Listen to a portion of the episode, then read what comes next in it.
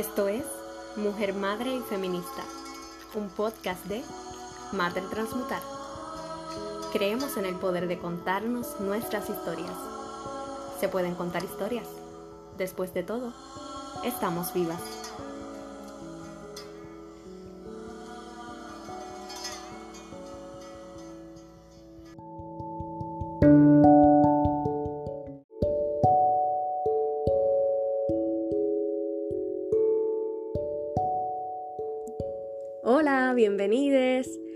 Hoy quiero compartirles un escrito que hice para todas PR en colaboración, una columna con la serie Activismo Feministas, pasado y presente y futuro, donde tuve la oportunidad de hacer una reflexión personal, pero también política, del proceso con mi propia maternidad y ese camino de hacerme feminista y desde dónde me he posicionado, hacia dónde siento que estoy caminando ahora y todo lo que me falta todavía por aprender y también por desaprender. Comienza con una con un epígrafe breve de Adrian Rich que dice: Sabemos más sobre el aire que respiramos, los mares que surcamos, que sobre la naturaleza y el significado de la maternidad. La maternidad será deseada o no será. Ha sido una de las frases feministas que más da vueltas en mi cabeza.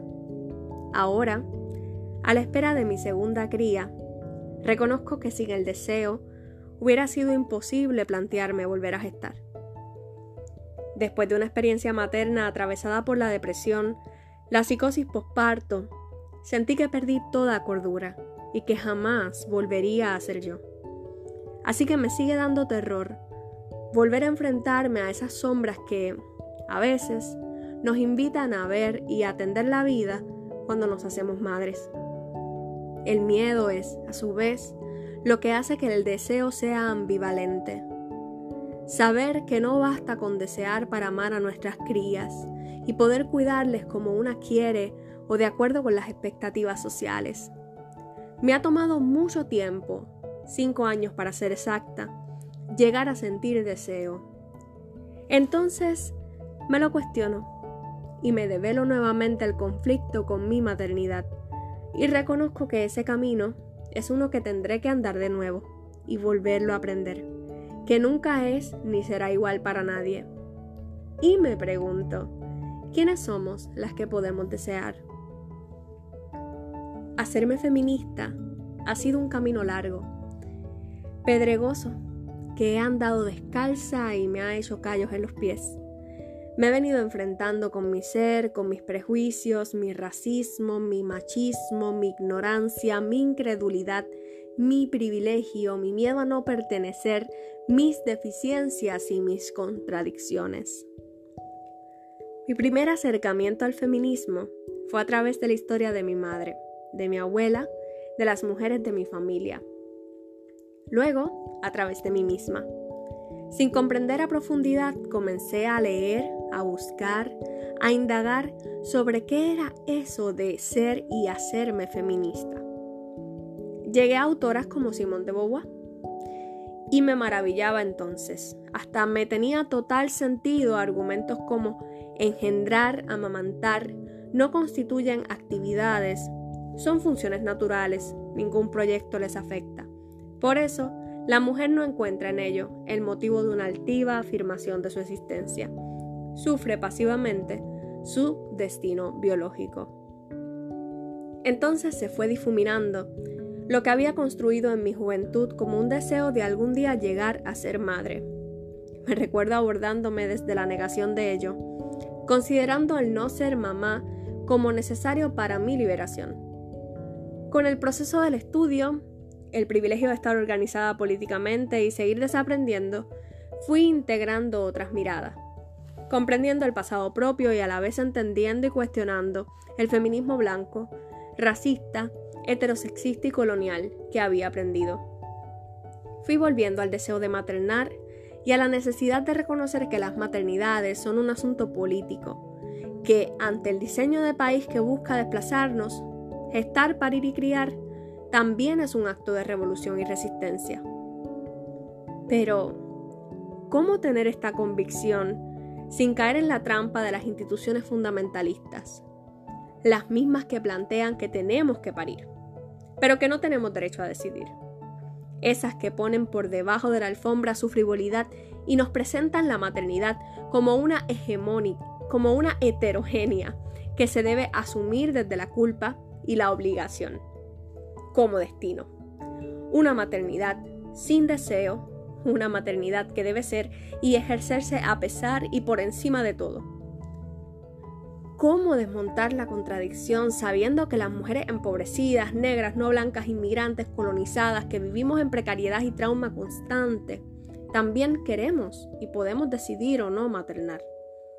No tengo las respuestas a las preguntas que todavía dan vueltas en mi cabeza, ni el análisis está cerca de estar resuelto para mí, pero he encontrado un espacio para ejercer mi maternidad en goce desde el pensamiento y feminismo negro y decolonial.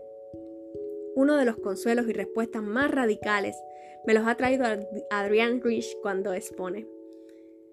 Y cito, lo que es extraordinario, lo que puede darnos grandes esperanzas, y nos puede ayudar a creer en un futuro en el que las vidas de las mujeres y las niñas sean sanadas y rearmadas por las manos de las mujeres. Es todo lo que hemos logrado salvar de nosotras mismas para nuestras hijas, incluso dentro de la destructividad de la institución. La ternura, la pasión, la confianza en nuestros instintos, la evocación de un coraje que no sabíamos que teníamos, el conocimiento detallado de otra existencia humana, la comprensión plena del costo y la precariedad de la vida.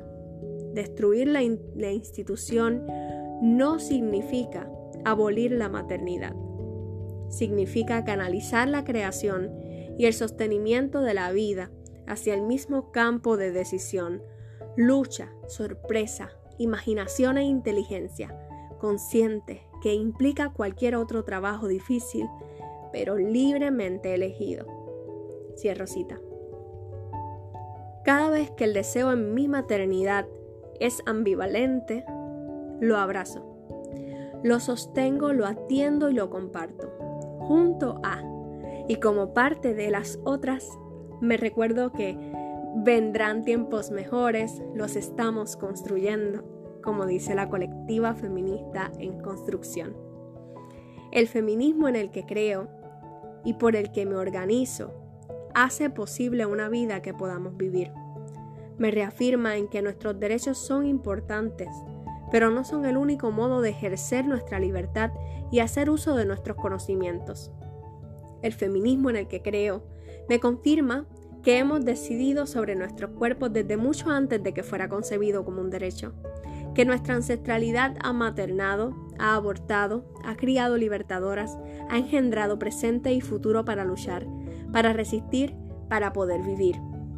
Me convence de que resistiremos, aunque no quieren que sobrevivamos, y el diseño de país es que dejemos de existir, de vivir y de nacer aquí.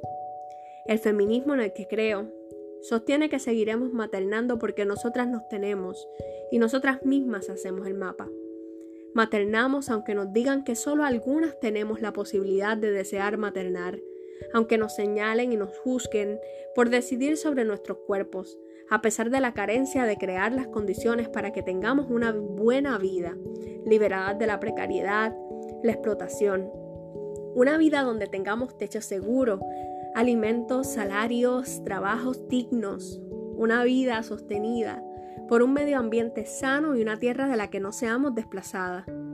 Su diseño no es más poderoso que el sueño nuestro, el que veremos en vida y el que materializamos cada vez que nos juntamos y luchamos. Y podemos maternar porque sabemos que tenemos comunidad, que no lo hacemos solas, porque la lucha feminista del futuro es negra, antirracista, anticapitalista transfeminista, anticolonial y revolucionaria. ¿O no será? Nuestras maternidades elegidas van más allá del deseo, porque a veces el deseo sí que es ambivalente, pero sabemos que tenemos vínculos que sostienen y somos creyentes de la esperanza en otra vida posible. Esa es la que somos libres, porque nos liberamos entre nosotras. Nuestras maternidades serán sostenidas en comunidad o no serán. Gracias por escuchar.